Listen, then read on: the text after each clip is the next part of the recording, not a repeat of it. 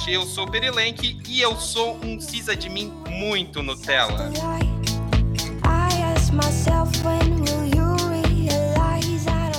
Eu sou Gomex, um Cisa de mim, um cargo em extinção.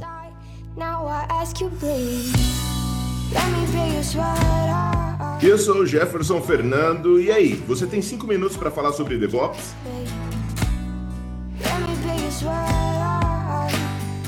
Eu sou o Mário Silveira e. Bah, na minha máquina funcionou, cara. o clássico de toda uma vida, senhoras e senhores. Com esses convidados, não podemos falar de nada mais nada menos do que DevOps. Essa, esse novo mindset, essa cultura, porque não é cargo, é cultura que está pegando todas as empresas, está como é que eu vou dizer, como minha avó falaria, está remexendo toda a área de tecnologia a um mindset DevOps. Vamos falar com Jefferson, Jefferson Fernando do Linux Chips e Rafael Gomes, Rafael Gomes vulgo Gomex, do, do livro Docker para desenvolvedores. E vamos bater um papo muito bacana sobre DevOps, vamos falar sobre filosofia, cerveja e outras coisas da vida. Logo depois dos recados dos nossos patrocinadores.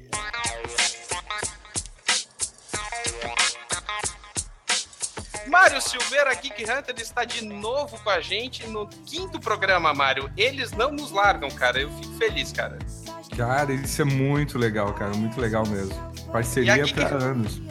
Cara, eles têm uma, uma, calculadora de salários ali que é muito legal. Tu entra no site dele já tem uma, um, um linkzinho ali para te fazer uh, essa busca de salário ali. Tu coloca a tua área, se tu quer ser back-end, front-end ali e ele te dá exatamente ali o salário mínimo encontrado, a média e o salário máximo que tu pode encontrar, baseados nos dados reais de CLT, tá, cara? Então é bem legal. Bem muito legal, bom, cara. muito bom. É geekhunter.com.br e quero mandar um abraço pro Tomás lá, pro, pro Rafael ali, o pessoal me deu uma camiseta, finalmente eu fui agraciado com uma camiseta da Geek Hunter, a falta do Mário agora, né? E a gente tem que dar uma do Sudocast pra ele também, né?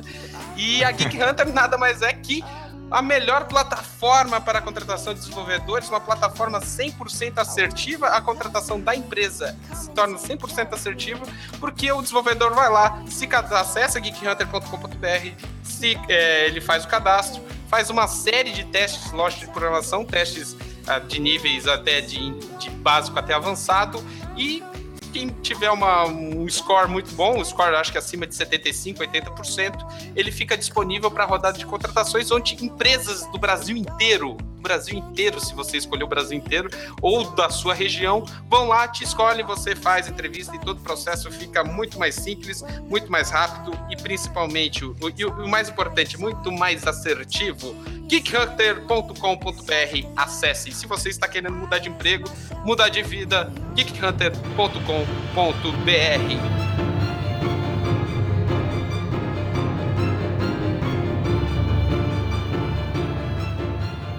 E Mário Silveira, queremos agradecer ao pessoal, todo mundo que ouviu o último programa, que foi o, as nossas cagadas, o peço, peço perdão pelo vacilo.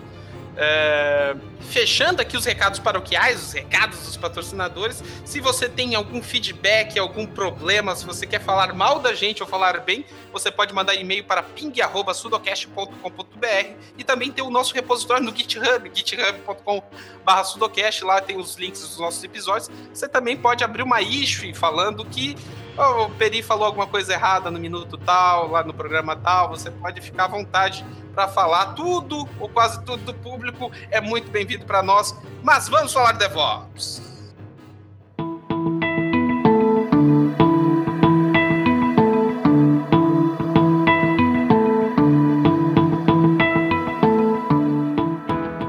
Quero começar aqui com o Jefferson, ele que é um é, é, de todos nós, ele é uma celebridade, né? Que ele é uma celebridade, ele é um youtuber. Oh. é uma celebridade das, das interwebs.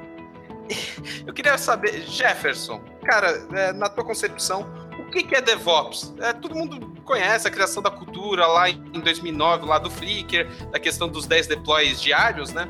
É, queria que tu falasse um pouco mais assim do, do histórico da, da, desse mindset que surgiu, desse mindset e não função, né? Que todo mundo que fique bem claro. Esse programa vem para esclarecer tudo isso. Jefferson, que, como é que foi assim o início? Tu que é, tu que trabalha muito tempo com, com esse mindset. Boa, boa. É, eu sou, sou quase uma estrela do, do YouTube, eu sou a Kéfera, quase, hoje em dia. A, a Kéfera da tecnologia. É, tem seis pessoas, não, tô brincando. Não, é legal sim. Uh, em relação ao DevOps, né? Uh, eu trabalho com em ambiente DevOps vai, vai, desde 2011 mais ou menos. Eu posso considerar minha primeira experiência como DevOps uh, foi até na local web. Uh, era uma empresa ainda que não tinha muito. Aqui no Brasil não se falava em DevOps ainda, mesmo porque isso daí aconteceu em 2009, lá na apresentação, até que você falou da Velocity. Uh, mas a Local Web já trabalhava dessa maneira, onde os engenheiros uh, eles estavam muito perto um do outro, seja ele de banco de dados, desenvolvedor, a própria operação, sysadmin, pessoal de segurança, era flat, né? E você não tinha tanta gestão. Eu acho que o DevOps nada mais é do que um conjunto. Né? É, é, quando a gente fala assim, pô, o DevOps é um cargo? Não, é evidente que não. O DevOps é somente cultura? Também não. Eu acho que DevOps, ele é, é a cultura, todo mundo prega, né? A questão da empatia, uh, de dividir res responsabilidades, mas também uh, tem a ver com a, a, as ferramentas, né? A, a, maneira ágil de construir software e de entregar software, né? Então, DevOps é, é, justamente, eu acho que o casamento entre o desenvolvedor, que sempre fez código um pouco mais rápido, né? Porque ele tinha já as ferramentas para fazer esse código rápido, e a operação para também deployar, né? Para entregar esse software rápido também com toda a segurança, com tudo, toda a estabilidade, que sempre foi uma das, das premissas da galera de operação, manja? Então, eu acho que DevOps é, é, é, é quase que um... É, é, é, a união, vai, entre cultura e as ferramentas que nós temos hoje no momento que proporciona toda essa, é, essa integração entre desenvolvimento e operação e faz o time to market ser muito mais, muito mais assertivo para o lado de TI, porque o, o dev consegue codar rapidamente e a operação consegue entregar tão rápido quanto. Eu acho que DevOps é isso. Eu acho que eu compliquei mais do que expliquei, mas eu acho que DevOps é isso aí, cara. Não, mas é, basicamente é isso mesmo, né? Essa vem tudo, tudo desde o manifesto ágil, de algo que já está crescendo, de interações, iterações rápidas, né? De deploys contínuos. Então, meio que o DevOps ali, muita gente já praticava, né? E não, e não sabia que o termo existia, né? Então, basicamente, basicamente é isso, né? Mas uma coisa assim que me chamou a atenção, é, principalmente na frase de introdutória do Gomex, que eu, eu, separei um tópico, um tópico aqui no roteiro, né? Como era a vida do pessoal antes, né? Do, do DevOps. O, eu queria ver com o Gomex o porquê do sysadmin ser um cargo em extinção. Então, é, isso é um, é um é, mamilos, né? É polêmico isso. Porque o que acontece, né? A gente está numa época agora que os data centers estão sumindo, né? As empresas estão cada vez mais, assim, as novas empresas não tem data center dentro das empresas, né? Então, querendo ou não, o sysadmin, historicamente, né? Talvez agora esteja se transformando, mas historicamente é aquele cara, né? Que fica dentro de uma sala fria tomando conta das máquinas, né? Criando máquinas, tomando conta do, do, do, do data center como um todo. Então, se você sai um pouco disso, né? Se você foge um pouco desse modelo, você a, a, o papel do sysadmin, como a gente via antes, cai um pouco em desuso, né? E aí tem um dado bem interessante que vale a pena tocar, tipo assim, o Diese de São Paulo, né, fez uma pesquisa e aí mostrou um pouco do crescimento da, dos funcionários da, da, área de TI, né? Então, de 2011, se eu não me engano, até 2000, não, 2003 até 2015, se não me engano, é algo nessa época aí, é um, e, e, houve um aumento do número de desenvolvedores de 300%. E aí, se você pegar o número de aumento de, do, da área de operações, né, que seria sysadmin todas as outras, foi de 50%. Então você tem um aumento de quase quatro vezes dos desenvolvedores e o aumento do sysadmin não tão significativo assim. Então, o pessoal não sabe que é bom, né? O pessoal não sabe que, como é gostoso trabalhar com terminal. O pessoal quer, quer desenvolver, isso é uma coisa muito feia. É tão bom, é tão bom ser esses admin, né? é tão bacana, né? Mas é, continua, Gomex, desculpa essa Não, não mas então... é, isso faz todo sentido, né? Mas, de certa forma, eu, eu, eu acho que, na verdade, tá havendo uma mudança, né? É, e aí tem um outro detalhe que eu não toquei lá no meu podcast, né? Que eu, tenho um podcast específico sobre esse assunto, um capítulo do podcast, O Futuro Precisa de Mim, né? Que eu acho que vai sair aqui na descrição. Mas uma coisa Estará que eu não toquei lá...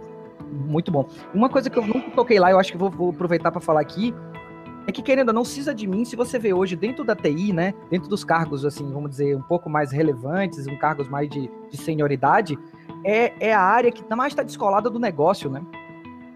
Então, a gente está hoje num modelo tão rápido de ter que atender negócio que as áreas que estão descoladas, ou elas vão morrer, ou elas, de alguma forma, ela tem que migrar para estar perto do negócio, né? Então, eu acho que o sysadmin está passando por isso.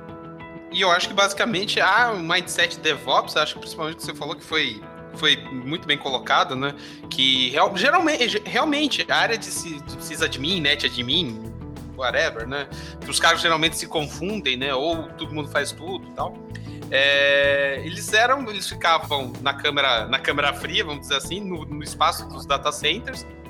Ninguém se comunicava com ninguém, todo mundo tinha barba gigantesca e fazia um cosplay de Richard Stallman, né? É, mas é, é, basicamente era isso, né? Então, eu acho que o DevOps ele veio é, geralmente para fazer essa, como é que eu posso dizer, essa interação mais rápida, né? Essa fusão do que, que realmente a operação tem que saber do negócio para entregar um valor maior para o cliente. Então, basicamente, eu acho que foi aí que o DevOps entrou assim, mas cirurgicamente para melhorar o negócio, para ter essa melhor interação entre negócio e a área de e a área de, de sistemas, né? A área de tecnologia. Posso só, só com, complementar aí, se, se não for atrapalhar muito, cara? Não, jamais. o, que, o que acontece, né? Quando a gente começa a parar para olhar o DevOps, assim, a gente. Uh, às vezes a gente acaba achando que nós, como funcionários, temos uma importância muito grande nessa virada, né? Que foi quase que uma revolução, que, né, que é onde o desenvolvedor consegue colocar as coisas em produção mais rapidamente, onde o, o cara, de, o sysadmin lá, ele tem maior autonomia e conhece melhor. Né? Mas só que o, o a, eu tenho a visão de que quem é, teve essa real necessidade e forçou para essa mudança foram as empresas. Porque assim, ó, hoje nós estamos passando pela primeira revolução da nossa área, da nossa indústria. Nós nunca uh, tivemos uh, uh, uma, uma revolução. Já teve revolução em todas as áreas que você imagina, dos automóveis, das armas, várias revoluções. Da, de, de, da, da, da, tecnologia, né, da tecnologia da informação, essa é a primeira, aonde tudo está sendo automatizado tudo está sendo automatizado. E a onda DevOps, ela vem por conta da força, da, a, forçação de barra mesmo da empresa, porque em determinado momento, sei lá, na década de 90, é, é, mais ou menos, né, o começo de 2000, entrou a onda do quê? De departamentizar tudo, né? Tinha diversos departamentos dentro da empresa. Então tinha empresa lá que tinha, sei lá, é, o time de suporte a Unix, time de suporte a Windows, time de redes, time de totalmente segmentado. E para cada um desses times, o cara colocava o quê? Um coordenador em cima de um coordenador, um, um gerente. Esse gerente normalmente é, sei lá, era gerente de mais de uma área, ou então só de uma área, mas, manja, colocaram muita complexidade uh, na comunicação de tecnologia, no, no, departamento de tecnologia, e isso encareceu demais. Então, imagina só, nós tínhamos lá uh, uh, equipes, sei lá, suporte Unix lá, quatro com coordenador, um gerente, quatro de Unix, era gigantesco. E toda a integração disso era amorosa demais. No entanto, que entrou ITIL e tudo mais para tentar botar ordem na casa, colocou processos, colocou algumas ferramentas para gestionar isso e para que, que essa comunicação acontecesse mesmo que de forma lenta. E isso aconteceu por muito tempo. Só que hoje nós temos uh, uh, um cenário que é diferente. Hoje, hoje nós temos o time to market, que é, que é tão importante do quanto você entregar uma solução. Você tem que entregar a solução, só que no momento certo. Né? Não adianta você entregar três, quatro meses depois do seu concorrente. Então, a comunicação, o desenvolvimento e o produto em produção, ele tem que ser posto mais rapidamente. Né? Então, eu acho que o DevOps uh, uh, caiu como uma luva no momento que, a gente, que nós temos tecnologias uh, como o Docker, que facilita muito, temos Chef, Puppet, Ansible, que facilita demais, e também a necessidade do negócio de entregar mais rapidamente o seu produto e as áreas de, do departamento de tecnologia, elas se conversem, né? E consigam trabalhar e entregar mais rapidamente. Eu acho que, manja, não é só o profissional que mudou, eu acho que todo o mercado, todo, toda a nossa indústria mesmo de tecnologia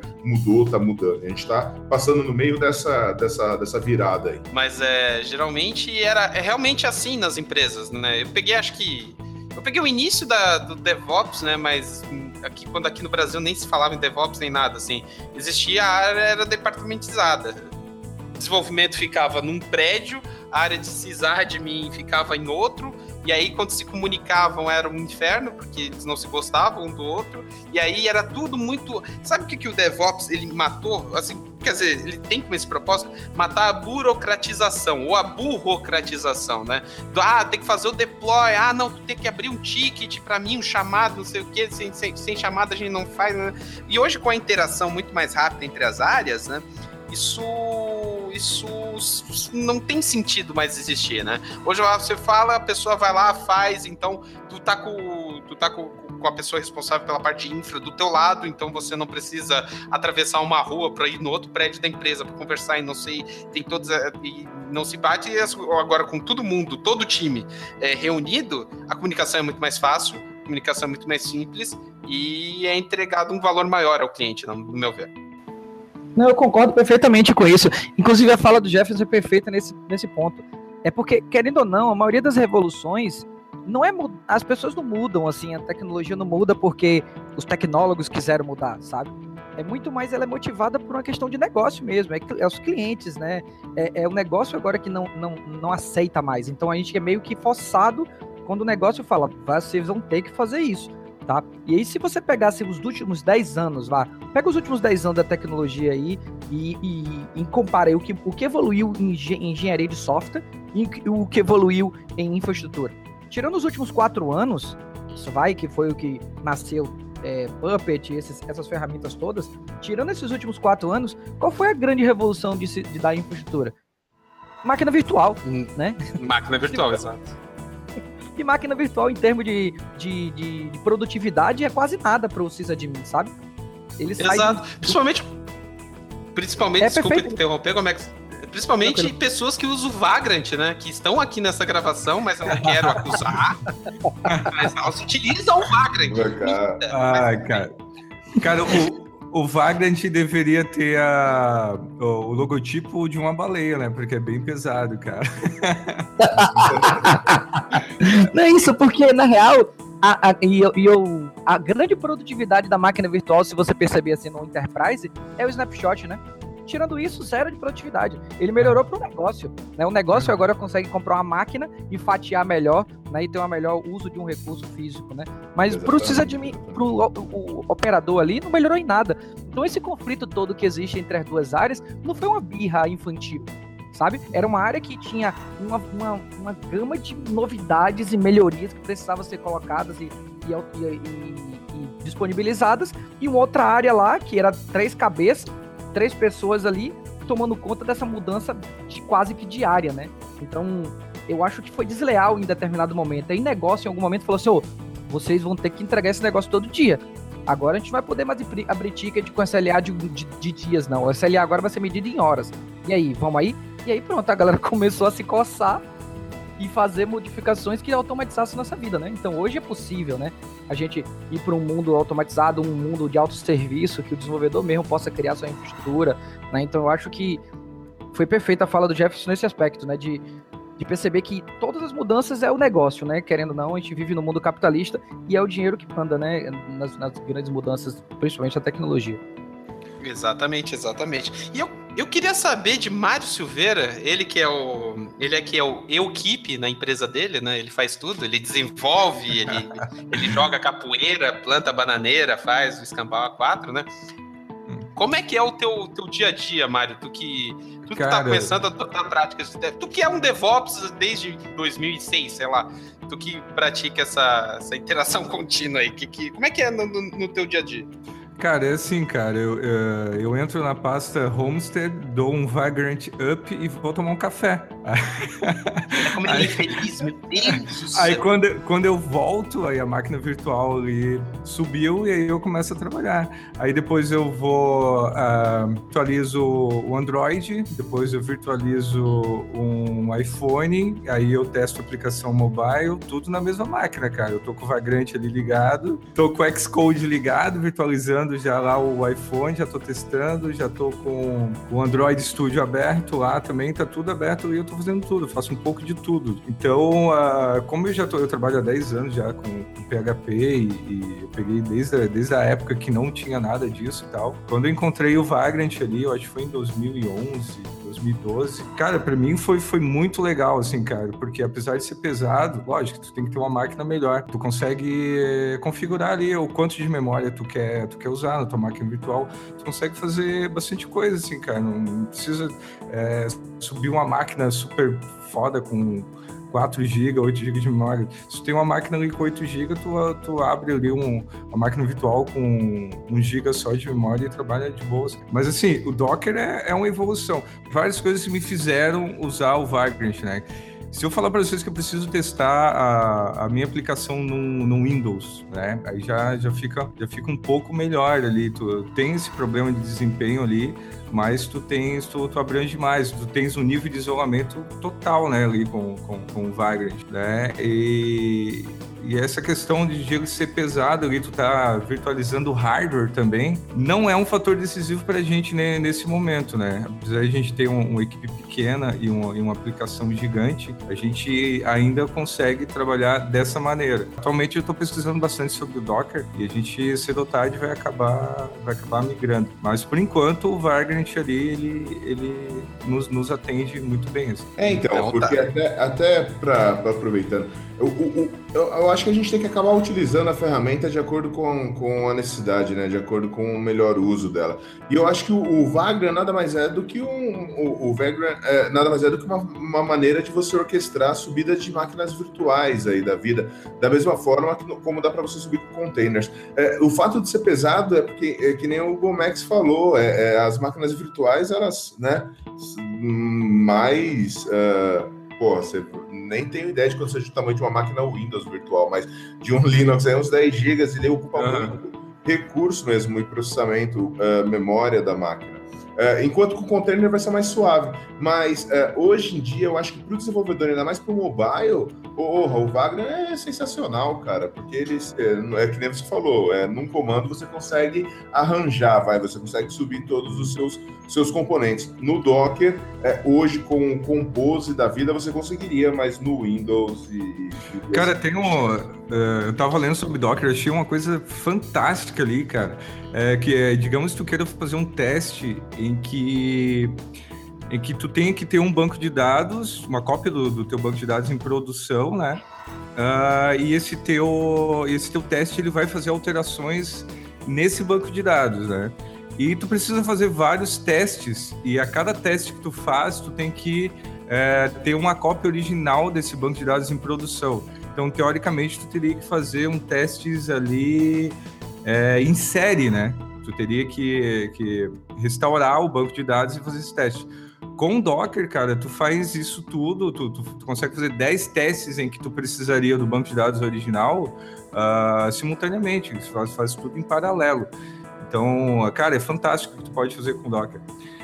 E falando em Docker, né? A gente, a gente tá nesse papo muito bacana, né? Eu tô gostando bastante, assim. Vamos falar da revolução dos containers, né? Porque o Docker, é, desculpe, se eu falar alguma besteira, por favor, me corrijam, vocês são especialistas nisso.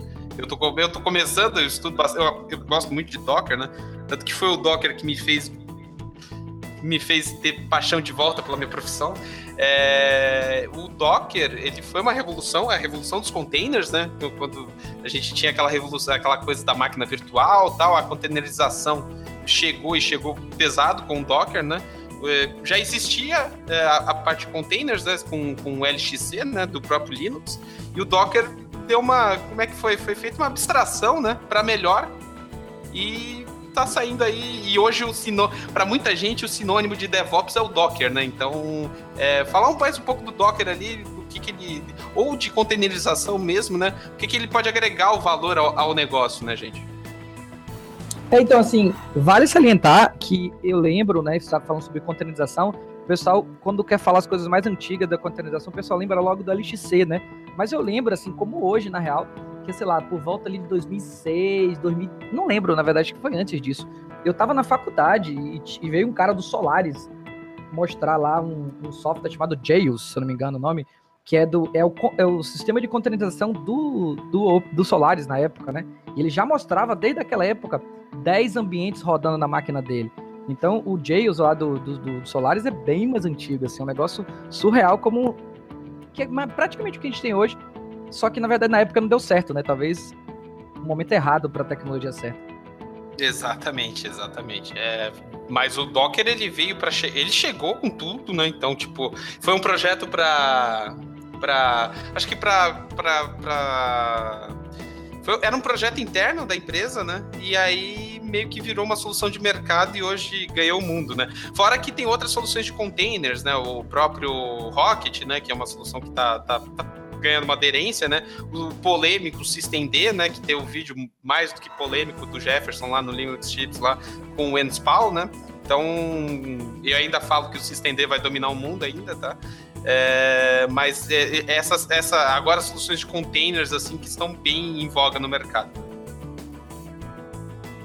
É, o, eu acho que a grande sacada da Docker, né, e falar da Docker como empresa e não como produto, foi na verdade pegar um monte de coisa que já existia, né, um monte de ideias e tecnologias assim mais baixo nível que já existia e dar uma cara mais assim, mais como eu posso dizer assim, mais organizada, né? Porque, na minha opinião, a grande vantagem do Docker é o ecossistema inteiro, né? É, antigamente, a gente não compartilhava infraestrutura. Como é que, como é que o sysadmin compartilhava infraestrutura com o outro? Era os how-to da vida, né? Hoje a gente chega lá e cria uma imagem e pode disponibilizar para outra pessoa usar, né? Então aquela nuvem do Docker lá, o hub.docker.com, aquilo ali foi, eu acho que foi a grande sacada assim deles, né? de perceber que o compartilhamento mesmo era que fazia a diferença, né? O ecossistema inteiro, né? E aí, o, aí de novo o negócio falando mais alto do que a tecnologia, né? É, o Jails está aí há muito tempo, a LXC também, mas chegou uma ferramenta que, que perdeu uma carinha bonitinha, criou uma interface bacana e colocou uma nuvem ali no meio do caminho e o negócio estoura, né, na mão deles, entendeu? Então, eu acho que a grande sacada foi essa, né? Pensar no ecossistema inteiro, pensar no processo inteiro e não só na tecnologia. Exatamente, o, exatamente. Ô, Gomex, ó, para com pensar, eu, eu acho que o, o Salomon Hikes, cara, tava com com aquilo virado para a lua, assim, né? Quando, quando ele soltou o GitHub, é, no GitHub o projeto do Docker. Pelo seguinte motivo, cara, foi justamente na curva de toda essa revolução que a gente está falando, manja, de DevOps, de entregar mais rapidamente, de, de infraestrutura ágil, é, casou muito certo, assim, em 2013, né, que ele, que ele lançou, então, para pensar, foi, é, é lógico, sorte, assim, falando, né, brincando, mas, pô, foi muito estratégico o momento, em 2013. Os caras já tinham puta do conhecimento como mexer com LXC, né? Uh, lá, na, eu acho que era Dot Cloud ainda o nome da empresa que eles, que eles tinham subido para ser um PaaS lá, né? Multiplataforma e tudo mais. Os caras usavam containers para cacete já, tinham um domínio já do, do LXC e uma porrada de ferramentas internas. Em 2013, os caras subiram, seis meses, pronto, explodiu lá uma porrada de desenvolvedores ao redor do mundo, uma porrada de estrelinhas e tudo mais. Uh,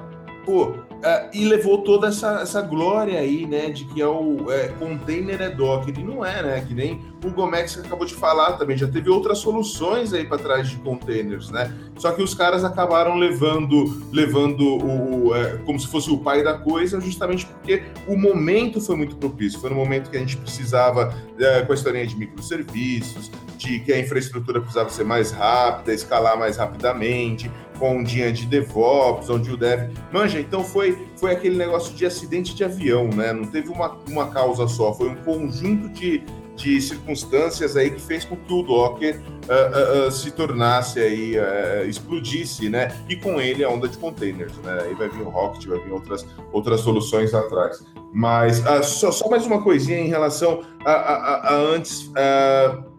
ele, é, o Mário, acho que comentou do, do banco de dados, né? Que é sempre o mesmo. Uhum. Foi, foi um dos esquemas uh, que o negócio mais gostou, eu acho, dessa sacada da imagem de container, né? Então, o que acontece hoje? Então, se você tem uma imagem lá de uma máquina de uma VMware da vida, uh, uma máquina virtual, uh, você tem uma imagem lá de 10 GB. Se você tem 10 máquinas, você tem o quê? 100 GB de espaço utilizado lá do seu storage, do seu disco. O container, não. Se você tem lá um container de 1 GB, se você tem 100 containers, o espaço utilizado continua sendo 1 GB, mudando alguma coisinha ou outra do dado que o container cria, porque a imagem é somente read-only. Né? Então, todos os containers compartilham a mesma imagem, porque a imagem é read-only. A única parte, a única camada, né? porque o container é dividido em camadas, a única camada que é read-write, né? que você pode escrever, é a última camada. Então, esse é o grande barato também. Pô, imagina só de economia de storage aí, uh, uh, e até mesmo de, de I.O., né? Uh, com a utilização você ganha. Então é por isso, toda vez que você, você sobe o container, ele sobe a imagem zerada, né? Como... Cara, tem uma, tem uma imagem bem legal lá no, no site do Docker lá, que ele ilustra exatamente isso. Ali são, são dois quadrados ali que mostram uh, o container, né, a aplicação A, B e C, uh, e selecionando o container ali na, na aplicação B, e tu tens uh, os teus bins, as tuas libs ali, e tu tens o Docker. Já em, em, abaixo disso tudo, o, depois o host do, do, sistema operacional, beleza. Só que o, quando compara com, com, a máquina virtual ali, tu tens a mesma mesmo app ali, B, tens as libs, tens os teus bins, só que tu vai ter mais o teu guest OS ali, tu vai ter mais o teu, teu servidor inteiro ali, né? No, no caso, o sistema operacional. Então fica, fica bem claro ali que o Docker está bem nesse meio ali e da, da, exatamente como tu falou ali, é, só vai ter a última camada ali, as outras camadas são tudo read-only mesmo. É porque o Docker ele utiliza o kernel da máquina, né? Ele se comunica com o kernel da máquina. Se eu estiver falando besteira, por favor, me corrijam. Porém, mas a diferença da máquina, a máquina virtual que você precisa alocar memória, alocar disco para a máquina, né? O Docker não precisa. Então isso é um, como o Jefferson falou, assim, pontuou muito bem pontuado. É, é, uma, é uma economia muito grande, né? Então você precisa só baixar a imagem e tal, é muito mais leve, muito mais. Tem imagens até mais fits, né? Aquelas imagens alpine e tal, que você ganha uma economia muito boa, né? No seu storage, no seu disco. É legal pensar sempre, é legal, sempre pensa uh, uh, em container como isolamento, nunca como virtualização, né? Eu acho que a única coisa que a gente pode pensar, assim, fazer um comparativo mesmo com, com as VMs, é pelo fato de, no final, você ter um arquivo lá que representa a máquina. Mas na virtualização, antigamente nós tínhamos o, o full virtualizado, ele virtualizava tudo, o hardware e a porra toda. Depois vem os para-virtualizados, melhorou alguma coisa, né? Ele usava driver já real e tudo mais. Uh, o container, ele não virtualiza nada. O que ele faz é isolar recursos, né? E mais uma vez, que nem o Gomes falou, já, já, já é tudo do, da comunidade. Então nós temos lá os namespaces, os C-groups, que nada mais são do que formas de isolar. Então você tem o namespace que vai isolar processo, usuário, rede tudo mais, e o C-groups que faz todo o isolamento lá de I/O, de CPU, de memória. Mas sempre a gente está falando de isolamento. Por isso que ele utiliza Legal. o mesmo kernel. Cara, deixa, deixa eu fazer uma pergunta aqui de futuro futuro entusiasta do Docker, né, que eu não uso ainda, mas é sobre a questão de, de segurança de como acessar. No, vou falar como é no, no Vagrant e aí vocês falem como seria no, no Docker. Uh, eu tenho no, no, Vagrant ali, eu tenho, eu tenho uma pastinha na, na, minha máquina que ela é um espelho do, do que eu tenho lá no servidor. Tudo que se eu der um, um, um build ali na minha máquina, eu não preciso mandar nada para lá, que já é um espelho e a minha máquina virtual está recebendo tudo que eu faço na minha máquina ali. E esse acesso, ele é feito com SSH e eu tenho uma senha ali que eu, que eu defino, né? Tem a chave públicas e a, a chave privada. Nas configurações do, do, do, Vagrant lá, no caso do, do, Box, né? A gente coloca lá o caminho exato de onde está a minha chave pública, a chave privada, e eu acesso isso com qualquer cliente de, de, de SSH, né, por meio de comando e tal, é, como se fosse realmente um, um, uma máquina separada. Como é que funcionaria esse, esse, esse cenário no caso do Docker? Ó, antes de responder isso, é, eu vou contextualizar um pouco do que é ele na essência, né? Porque vai ficar mais fácil entender. Porque certo. quando a gente está falando de máquina virtual, é uma máquina inteira, né? Você está virtualizando uma placa de rede, virtualizando um processador, memória e afins, né? Então, é uma máquina à parte. Por isso você precisa de SSH. É uma máquina se conectando com outra. Mas se você, se você, eu costumo dizer nas minhas palestras do, mais básicas do Docker, é que Docker não é uma máquina, né? Não é uma máquina leve. Docker, Docker é um processo, como qualquer outro da sua máquina, que ele sobe isolado, como bem falou Jefferson, né? Ele, ele não tem um intermediário no meio do caminho, é um processo mesmo. Se você entrar no seu host Docker e der um PS ao X, por exemplo, você vai ver todos os processos que estão dentro do Docker como um processo normal do seu sistema operacional. É mais um processo que sobe ali dentro. E se é um processo que sobe no mesmo host que você está rodando, ele tem um esquema de mapeamento de volume. Você entrega um volume da sua máquina, uma pasta da sua máquina, para um volume lá dentro do container. Então, o processo que está rodando ali de forma isolada, ele recebe um ponteiro que lê o mesmo arquivo que você está modificando. Então, a performance dele é perfeita, porque é o mesmo arquivo. Hum, no seu caso, entendi. provavelmente, lá com o Vagrant e o Docker, o Vagrant e a máquina virtual, provavelmente ele tem um, um processozinho ali de, de, sincronia, talvez ali, que sincroniza esse dado lá para dentro. Não sei, não como é que funciona isso lá por baixo nível, mas no Docker é o mesmíssimo arquivo. Ele entrega mesmo, você fala assim, ó, oh, processador, essa, essa, essa pasta aqui que você está acessando, né? Na verdade é aquela pasta lá montada, né? É como o Jefferson falou, ele pega uma pasta, né? Porque ele tem um, esquema de Union FS, né? Ele pega várias pastas e entrega como se fosse um disco, né? Pro, pro processo, né? O processo entende como se fosse um, um volume montado lá dentro, né? Então Entendi. a performance é absurda. Nossa, Exatamente, bem... muda, muda totalmente. Ó, Mário, é, tá aí, né? Agora bem... vamos começar a implementar o Docker aí na. Bem mais melhor de bom, cara. É, Docker é vida. Se precisar de ajuda, tamo aí. É, Pô, legal, legal. Nós, né? Então, mas é só fechar o, o assunto Docker, containers, porque eu quero fazer um podcast só sobre containers, né? Porque esse de DevOps é um introdutório, né? Que a gente vai fazer para uma série de, de podcasts aí que já deixo o convite já para o Jefferson e para o Gomex também. A gente vai falar de container, de AS, PAS e todas as siglas, de, de, de providers diversos tal. Então, é, esse podcast é um, é um início né, de uma saga. A gente vai contar, vai ter outros outros temas, né? Falando, entrando mais a fundo de DevOps, né, em ferramentas, né? Como, como a gente está falando aqui, que vai ser muito legal. E eu quero avisar a todos que a minha cerveja acabou estou triste. Eu queria falar uma ultimíssima coisa, prometo, sobre Docker, que, e aí não tem a ver com questão técnica. E era mas... pra ser uma piada que eu falei, todo mundo riu, ninguém riu. Mas porque faltar cerveja. Põe a é música é de meio aí, por favor. É uma, é uma, história triste acabar a cerveja, então não, não tem graça. É horrível. Mas então, é porque eu queria pegar o gancho para falar a última coisa sobre isso, porque, e aí é uma opinião minha, e aí me, me perdoe caso seja um exagero, mas eu acho que, na minha opinião, o Docker, na minha opinião, se tivesse que a gente eleger uma ferramenta que fosse a maior representação, assim, muito entre aspas mesmo, do que é DevOps, eu diria que era o Docker. Né? Por que eu acho isso? Porque é, é uma ferramenta que, que eu costumava dizer no passado, né?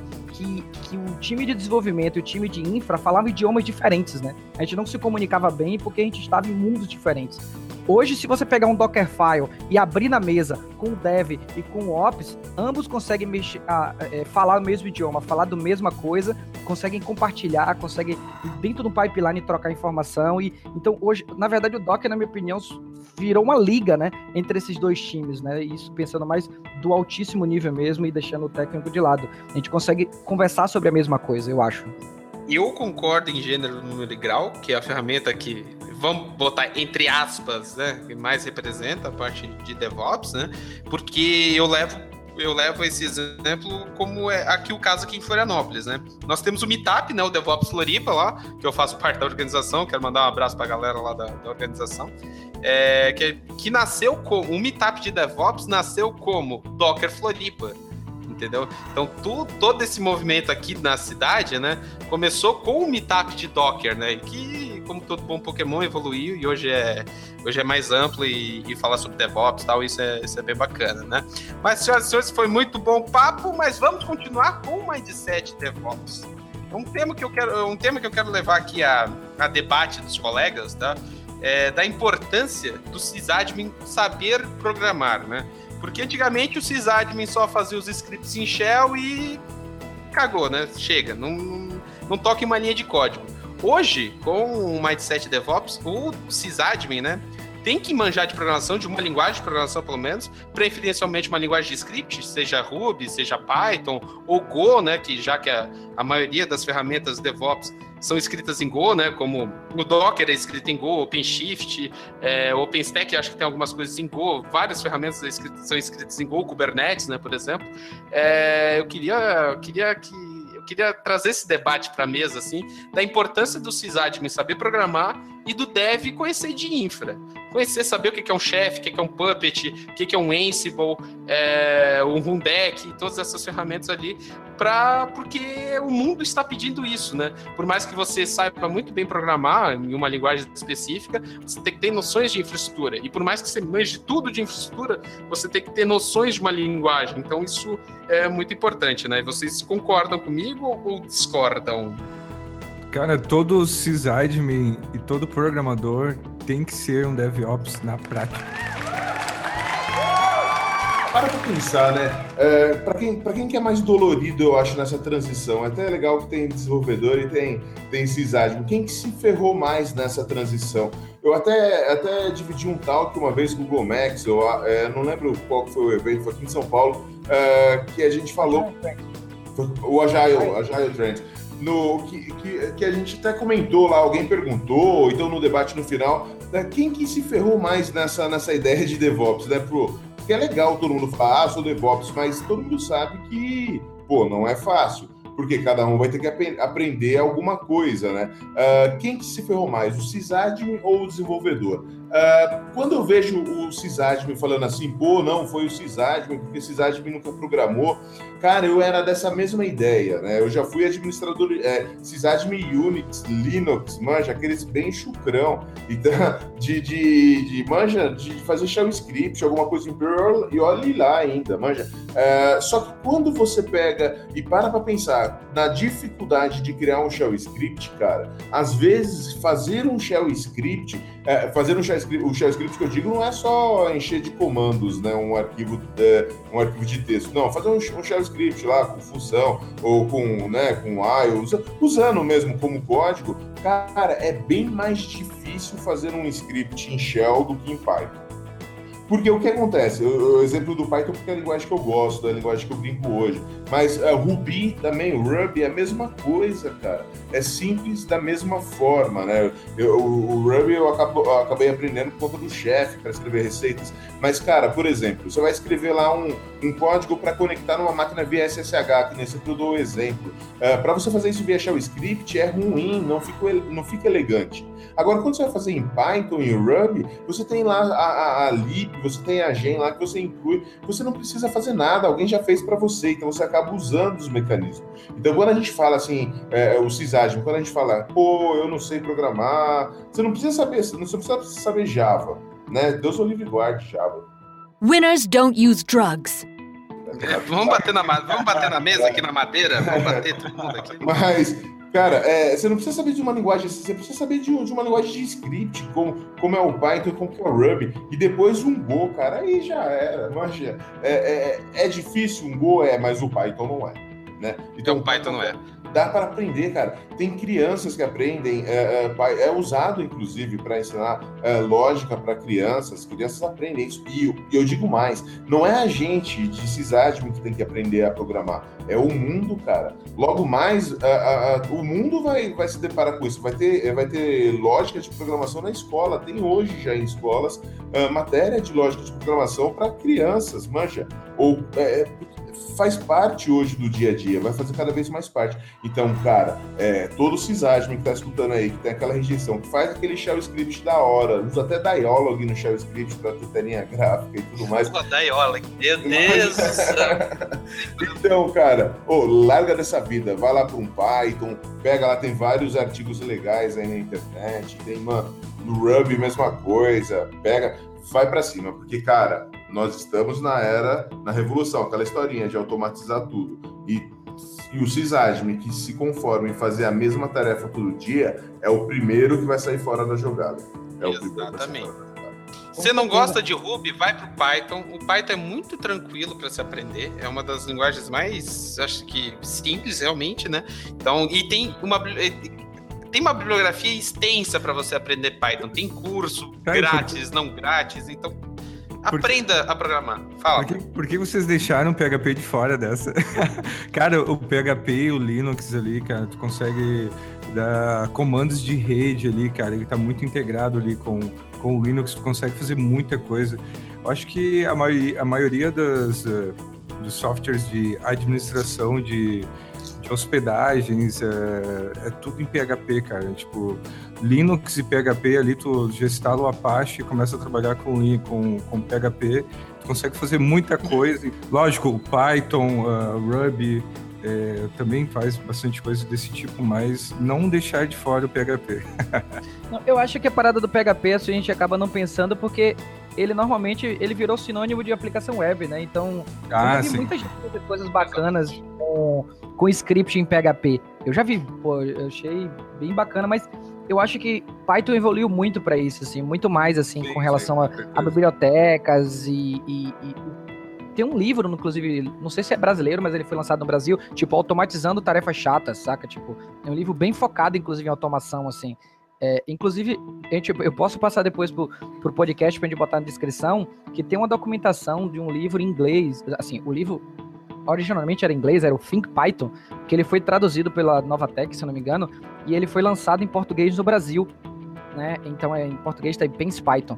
E há pouco e tempo o... a Novatec abriu abriu é, o código. O livro é open então, source hoje. Não, Isso, Python exatamente. é muito legal, cara. Eu dei dando uma olhada aí, uma brincada, é bem muito bom, cara. Não, não, é porque o, o Think Python estava aberto e o Pense Python foi aberto há pouquíssimo tempo, então vale a pena até divulgar isso.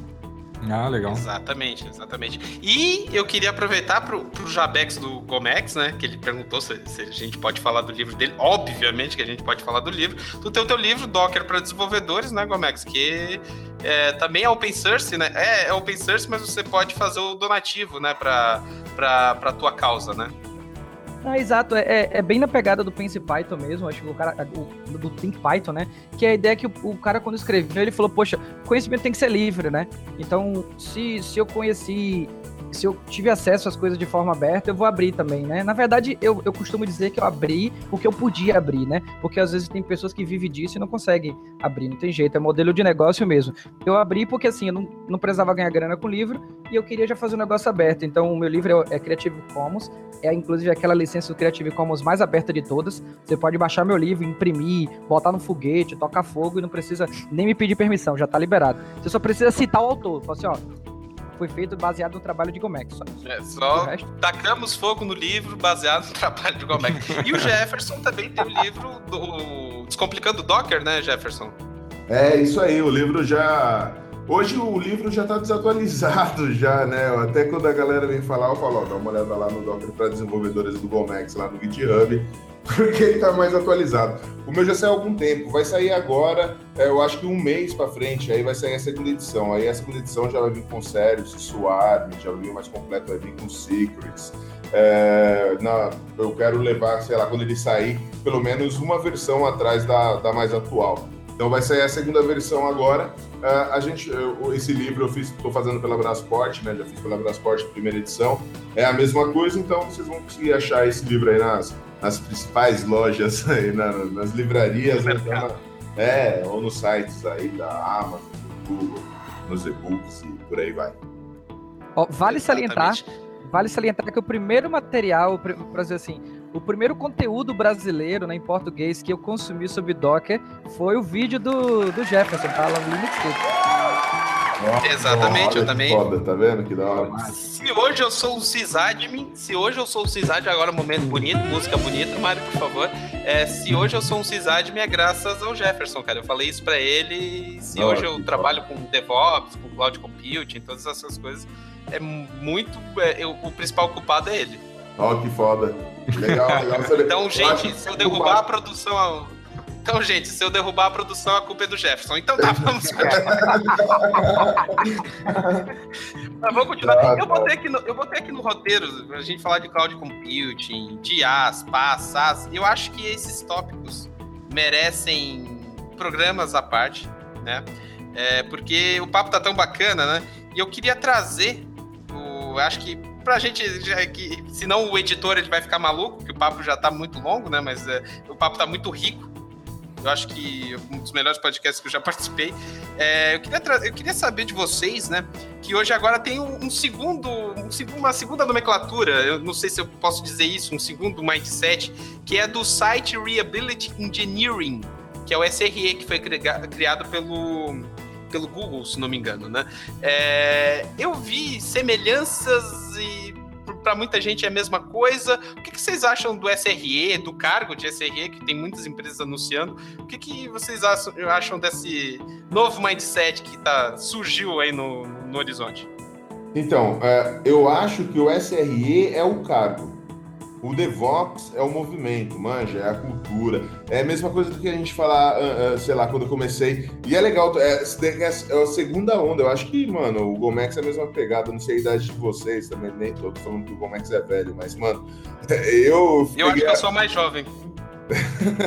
eu peguei a virada do software livre do Linux lá, né? Desde aquela ondinha de, ah, isso daqui é coisa para acadêmico, só só para universitário, até o Linux virar, pô, a maior revolução, acho que tinha na tecnologia. E agora, uh, esse, esse, esse mesmo momento, manja? Então é, é, é, é legal pra caramba, é divertido. E o SRE é o cargo, o DevOps é, é, todo o movimento, é como se fosse o software livre, é o movimento e o Linux era, o, era a ferramenta, né? Agora não, o DevOps eu acho que é o movimento e o SRE é o cargo, né? Então o cargo eu acho que tem as premissas DevOps lá, que tem a cultura, compartilhar, automatizar o máximo de coisas possíveis e por aí vai. Mas é, é, eu acho que é isso, eu acho que é a principal diferença. O SRE é o cargo mesmo e o DevOps é, é a cultura, é, é o movimento. Engraçado Exatamente. que Engraçado que o SRE veio antes do DevOps, né? É, veio antes, né? Ah, eu, é, veio me antes. corrigindo, né?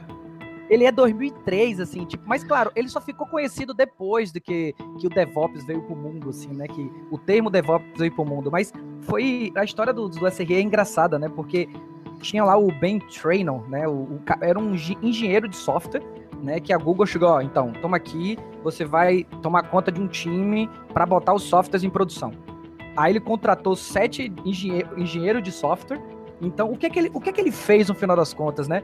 Ele, ele usando as habilidades de engenharia de software, usando todas as, as, as modos de trabalhar, né, as métricas e tudo, as ideias de engenharia de software, ele colocou isso para o time de operações, né? Ele criou um time de operações a partir dessas, dessas métricas, né? Então, a partir desses métodos de trabalhar. Então, foi em 2003 isso, assim. Ele pegou um time pequenininho de sete pessoas e fez isso. Deu tão certo, né, que o Google em pouco tempo já tinha 1.500 engenheiros nesse modelo, né? Então, é, quando, de novo, né? Google é muito, é muito foda nisso, assim. Google, quando todo mundo tá falando alguma coisa, o Google, ah, eu já faço isso há 10 anos, sabe? Tipo, é, o container é a mesma coisa. Quando, quando a Docker lançou o containers, ele fala: opa, eu tenho esse negócio aí chamado Borg aqui dentro há não sei quantos anos. Toma aqui o caborinho, sabe? é, é muito louco isso. É, o Google não é sabe brincar nível. muito, não. O Google é meio embaçado, assim. Mas, cara, se você para pensar, ó, é, é, é, essa ideia de trazer para operação o mesmo, o mesmo padrão de desenvolvimento de software é o que a gente tem hoje com as ferramentas de hoje, manja? Então, é, antes o dev já tinha lá o seu CI, né? Ele já conseguia fazer os testes, buildar, automatizar uma porrada de coisas. E a gente, do lado de infraestrutura, a gente não tinha, não tinha um CD, né? Uh, agora não, agora já, a gente já tem. Então, é, é, é eu acho que vai muito de encontro com isso mesmo que você falou, né? É a ideia de trazer para a infraestrutura conceitos de esteira lá, de produção de, de software. E aí a gente tem, por exemplo, as receitas, né? a gente tem a, a, a rede é, definida via software, e a gente tem o storage definido via software, manja? Então, acho que, que foi isso que a gente aprendeu, né? A operação acabou aprendendo e está desenvolvendo muito bem agora. Eu acho que, pô, não dá para reclamar. A operação de hoje é muito melhor do que a operação lá de quando eu comecei, que você tinha que ir lá no data center, subir máquina, ficar lá com 17 graus. Hoje, pô, é tudo automatizado, você quer escalar, é, é um comando, então é, não dá para reclamar. Graças a Obrigadão Google aí, obrigadão esse engenheiro aí. Salvou muitas vidas. Não, é engraçado que se você perceber... É, exatamente. Se você perceber, né, a solução estava do outro lado do muro, né, que chama o muro da confusão, né, que separa o, o Ops e do Dev, né.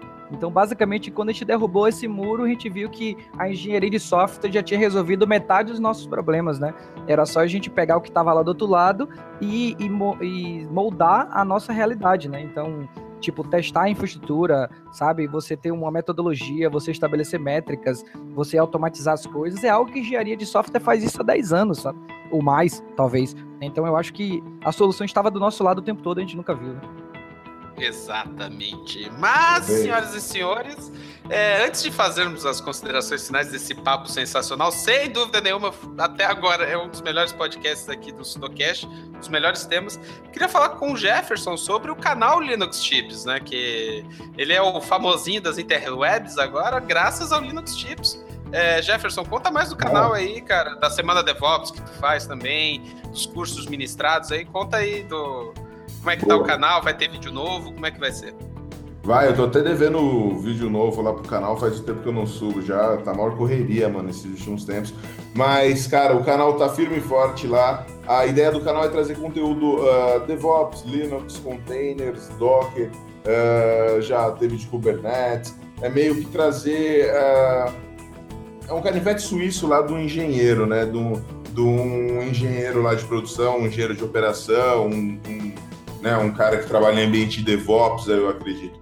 Então, uh, já teve conteúdo de PNL também, de organização pessoal, manja. Então a gente vai fazendo essa mescla aí.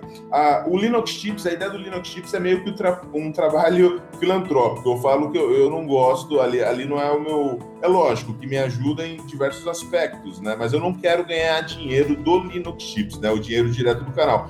Então foi aí que surgiu a CodeOps, né? A CodeOps é uma empresa mesmo que trabalha aí para fazer a transformação digital em diversas empresas que eu subi junto com o Matheus, que é aquele gordinho simpático que aparece na semana DevOps lá, né? Então a semana DevOps eu acabo fazendo junto com o Matheus Prado, que é meu sócio lá da, da, da CodeOps. Uh, a semana DevOps, cara, a primeira semana DevOps a gente tomou um puta de um susto, que foi 4 mil nego lá, 4 mil inscritos. Essa segunda. Eu, né? É, essa segunda foi 5, é, quase 6 mil lá, deu um crescimento bom, 5 mil e. passou de 5.500 sensacional. Aí, quem, quem realiza a Semana DevOps, ele aparece lá no canal do Linux Chips, mas quem, quem realiza mesmo é a CodeOps, né? E a ideia é que a gente vai crescendo mais, trazendo mais gente ainda para participar dessa semana.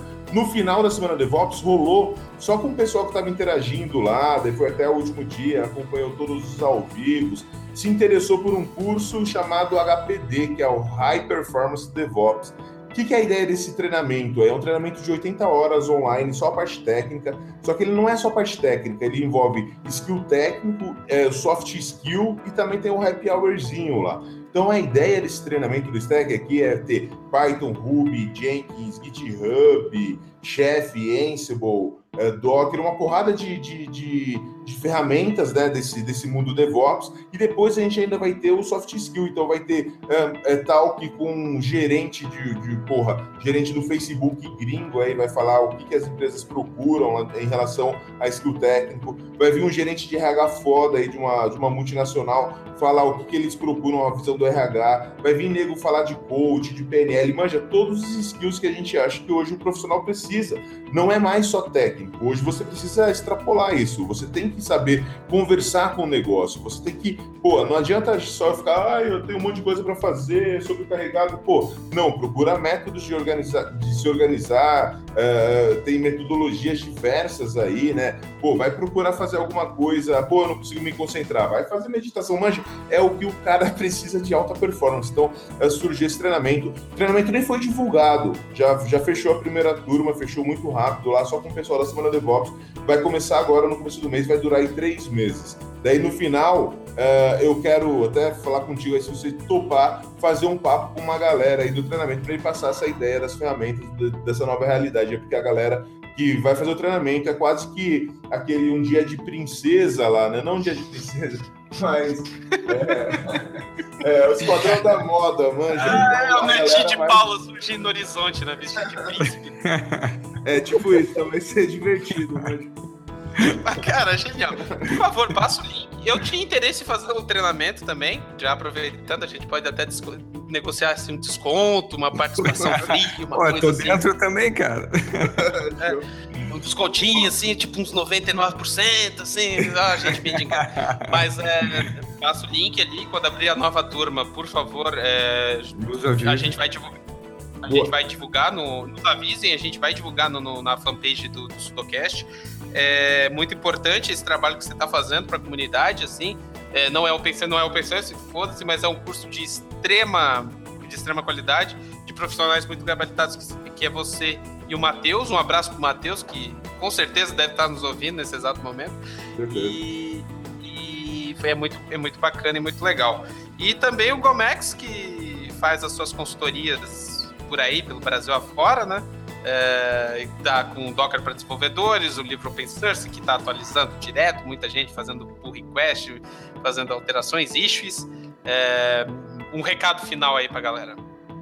É, tem uma coisa que eu queria comentar com vocês, né? E aí fazer até um convite para vocês de Floripa, que eu, tô organizando o DevOps Day Expoa. Nem adianta eu divulgar aqui, porque já acabou as inscrições, já está esgotado nas inscrições do DevOps Days por Porto Alegre. Tem espaço, eu teria, assim, tipo, eu vou até Porto Alegre, não tem problema. vamos ver, vamos ver. A gente tem 20 inscrições pendentes. Eu mandei e-mail para as 20 falando, ó, se você não confirmar até quinta, até sexta, eu vou cancelar a sua inscrição. Então, talvez role 20 vagas, mas já tem uma lista de espera aí de não sei quantos. Então Nossa. vamos ver o que a gente faz aí. Então, assim, é um Que aí eu te busco em Bituba, Mari, a gente vai até Porto Alegre. Ah, sim, já partiu, cara. Partiu, partiu. Porque é, é, é, o Semana DevOps e o DevOps Days é a prova disso, assim, é um, é um tema muito relevante e com pouca penetração, sabe? Com pouca penetração dos eventos existentes, assim. A gente tem uma ou outra, por exemplo, no TDC tinha trilha infraestrutura ágil, tinha trilha DevOps e tal, mas o pessoal tá com muita sede desse, desse tipo de conhecimento, sabe? Então, fato de ter quase 6 mil pessoas no evento do, do Jefferson é a prova disso, assim. Então eu queria fazer um convite para vocês de Floripa, se vocês quiserem organizar o DevOps Days em Floripa, né? Já e assim, eu falo falo, eu falo para você porque assim, Então, eu organizei o DevOps Day de Porto Alegre ano passado e tô organizando esse ano, é muito tranquilo. Digo a vocês assim. Então vamos Ô Gomex, eu acho que é, é bom só é, contextualizar aí o DevOps Day aí, falar que, pô, é o principal evento de DevOps Sim. no mundo e a porra toda, né? Exatamente. E, e, o mais legal de tudo é o caráter do evento, né? É um evento muito comunidade, sabe? Não é um evento de jabá, não, ninguém vai lá vender ferramenta, saca? E se tem jabá, é um jabá assim oculto, do tipo, mostrar meu case, e aí o seu jabá tá ali incluído, saca? A galera sabe que você é referência e vai comprar de ti. Agora você vai lá assim, ah, eu tenho uma ferramenta YXB que faz tal coisa, ah, ninguém quer ver isso, sabe? O pessoal quer ver case, quer ver com quer ver compartilhamento de, de ideia, compartilhamento de experiência, sabe? Então, é um evento muito comunidade, então é um evento muito procurado, né? O Jefferson, por exemplo, é a nossa né, principal tração lá no DevOps Day de Porto Alegre, sabe? Quando a gente divulgou que ele ia sair, as inscrições aumentaram 40%, sabe? Um negócio assim. Pô, não então, fala ele... isso, não, a galera não vai, cara. Se falar que eu sou o principal, é zoado. Fala, pô, esse cara tosco aí, velho. É um bêbado, né? É um alcoólatra das Pô, ele nem vai acordar, ele vai estar muito louco lá que bebeu muito. Mas vamos fazer. Eu chamo todos os meus amigos aqui da organização do Meetup de, do DevOps Floripa, Luciano, Vitor, Jonatas, Cabelo, a galera toda aí. Vamos fazer um DevOps Day, o original, ou o evento oficial, porque a gente. É só para te contextualizar, tá, Gomex? A gente faz eventos aqui que duram o dia todo, né? que é mais ou menos uma espécie de DevOps Day, né? A gente vai nas empresas, faz os eventos com várias talks, tal, tanto que no, no último no último DevOps Day, a gente no último DevOps Floripa, né? A gente trouxe o Fábio Rara da, da Microsoft, que é um cara que tem um que foi falar de Kubernetes no, no, no Azure, né? É, que foi bem legal, foi bem bacana. É, a gente vamos, vamos trazer um evento grande aqui para Florianópolis. Florianópolis é um polo de tecnologia, com certeza a gente vai fazer e convidar o Jefferson também para fazer um fazer o fazer a, ser a estrela do DevOps Days Floripa. Não, ele, ele o, o, DevOps Day Salvador, que eu tô começando a organizar, nem começou, assim, a gente nem saiu, ele já falou, conta comigo, ou seja, eu já tenho já um keynote foda do DevOps Day Salvador, então Vamos aí. A ideia é fazer cada vez a cena ficar mais forte, manja. Eu acho que lá no começo do software livre aqui no Brasil era assim, tinha um projeto de software livre que era o PSL. Então, pô, eu acho legal pra cacete essa ideia de comunidade. E o DevOps Day é muito isso, é comunidade. Não tem, não tem empresa. Pô, eu, é legal pra caramba participar de eventos, tem diversos eventos que eu vivo trombando o Gomex por aí. É, pô, mas a maioria deles sempre tem aquele negócio de, ah, não, mas a empresa que patrocinou, então aquela, aquele, aquele lugar ali daquela empresa, manja. Ah, não, tem que ter um cara da empresa. Não, o DevOps não tem essa. O DevOps é comunidade mesmo. No entanto, que, cara, é, se a comunidade não, não fizer acontecer, se não é o Gomex enfiar a cara e começar a correr para tentar disponibilizar, que nem ele está fazendo em Porto Alegre, que está fazendo em Salvador, que já está agilizando aí com vocês em Floripa, cara, é, acabam morrendo, manja. Então é legal, é legal essa cena, eu, eu acho foda. E sempre que precisar, seja em Porto Alegre, seja em Floripa, seja onde for, em Salvador, é, pode contar comigo mesmo, que eu vou fazer de tudo aí. E o canal também, uh, é, é, é, mano, que ele puder ajudar aí, ele é uma forma de tentar amplificar ainda mais a, a ideia. Então, uh, seja do DevOps Day, seja dos meetups que acontecem, precisou de alguma coisa do canal, é só falar, mano, que está aberto lá com toda certeza, lá sem problema algum. Incrível, incrível. E o DevOps Day é um evento free ou ele tem um custo assim mínimo? Ó, eu, o, algumas pessoas, eu não sei se em algum lugar do mundo o pessoal bota free, porque na verdade é, eu vou colocar, eu vou passar o link para você colocar na descrição também, que é o meio que o manual, né, do organizador, né? E uma das coisas que ele bem deixa enfático é os organizadores não podem ganhar dinheiro com o evento. Mas isso não quer dizer que o evento tem que ser de graça. Você pode cobrar Sim. pela entrada para poder usar essa grana para pagar alguns custos operacionais, né? Eu, eu, por exemplo, eu uso a grana do evento mais para evitar não show. Né? Porque a galera, quando paga, Sim. mesmo que seja pouco, o pessoal vai. Lá em Porto Alegre mesmo a gente está cobrando 30 reais a meia e 60 inteira. E o pessoal paga muito de boa, assim. Sabe? Então. Show de bola, vamos um fazer aqui em Floripa. É, a gente vai ter também, eu tô começando a organizar também no Rio de Janeiro, assim, só pra você ver, eu, vou, eu já estou fazendo em Porto Alegre, estou começando a organização no Rio e em Salvador. É muito tranquilo, dá pra fazer. Quem, eu vou fazer que nem propaganda Herbalife, né? Quer saber como organizar um DevOps Days? Fala comigo, né? Tipo... Pergunte-me como, exato. É, exatamente, é se você... Se eu, você, eu vi sei lá, em São Paulo... Oh, desculpa, eu vi que aqui em São falar. Paulo tá em breve, cara. Você tá envolvido aí no meio. Vamos agilizar isso de São Paulo aí também. Eu vi que tava lá no site tá em breve. Eu... Sabe quem é que tá tocando isso? Se tem alguém? Tá. Então, cara, eu tô meio que no, no meio de campo desse aí, mas Pode. São Paulo é um caso à parte, né? Porque a galera quis fazer um evento muito grande, né? Então eu tenho uma filosofia ao contrário, né? Eu sou da pegada do MVP, né? Que faz um negócio pequeno primeiro, mostra valor, depois vai crescendo. a galera já queria fazer um negócio absurdo, queria ser NPJ, sei lá, um negócio bem megalomaníaco. Aí eu meio que dei um. Sei lá, eu, eu deixei a galera tocar e, e aí foquei no de Porto Alegre. Mas agora, o, o Fernando Ike, que é um cara muito foda também, ele voltou, ele teve um problemaço no passado, não sei se vocês sabem. Gente ele quase morre. Ike, gente ele quase literalmente morre mesmo, assim, saca? Ele teve um problema no coração que se passasse 30 minutos de, de fazer o, o, o, procedimento lá, ele morreria de fato. Então, ele saiu da organização na época e ela deu uma caída, assim. Agora ele já falou, voltou de, de sangue novo, e aí a gente vai tocar em São Paulo também. Mas esse de São Paulo vai ser pro ano que vem. Ele colocou e... uns hábitos agora no, no peito, não é isso, Gomes? Ai, gente, como amo isso. Mas então, mas Gomex, vamos, vamos puxar essa frente aqui, junto com a comunidade de DevOps aqui de Floripa, que é muito forte, junto com o pessoal, membros da organização DevOps Floripa, Luciano, Vitor, Jonatas, Cabelo, Thiago, que são pessoas muito envolvidas aqui, e vamos trazer o DevOps Day aqui para Floripa, um evento que vai ser muito foda. E eu quero as considerações. Pode falar, Gomex. Como eu gosto de encaminhar as coisas, já lhe digo o seguinte: me passa um e-mail com todos esses seus amigos em cópia saca? Uhum. E escreve o texto lá em inglês que quer organizar o evento. Eu vou passar para você o link do, da organização, do, do que você precisa fazer para seguir. Aí todo mundo lê e depois eu respondo para a organização é, lá, porque você tem que pedir para a organização. Tem uma organização meio com uma curadoria internacional, né?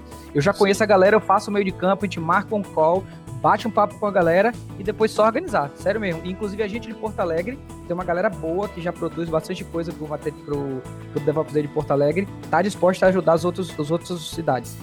Show de bola, show de bola. Isso é incrível, esse papo foi fantástico. Vamos encerrando essa edição do Sudocast. Sensacional essa edição. Obrigado, Gomex. Obrigado, Jefferson, novamente pela participação. É, os links todos úteis estão aqui no post do, do podcast. É incrível. Muito obrigado. DevOps na veia. E é isso aí, pessoal. Valeu, até mais. Valeu. Valeu. O Sudocast tem o apoio da Geek Hunter. Se cadastre em geekhunter.com.br, faça os testes e espere que as mais renomadas empresas de tecnologia venham atrás de você.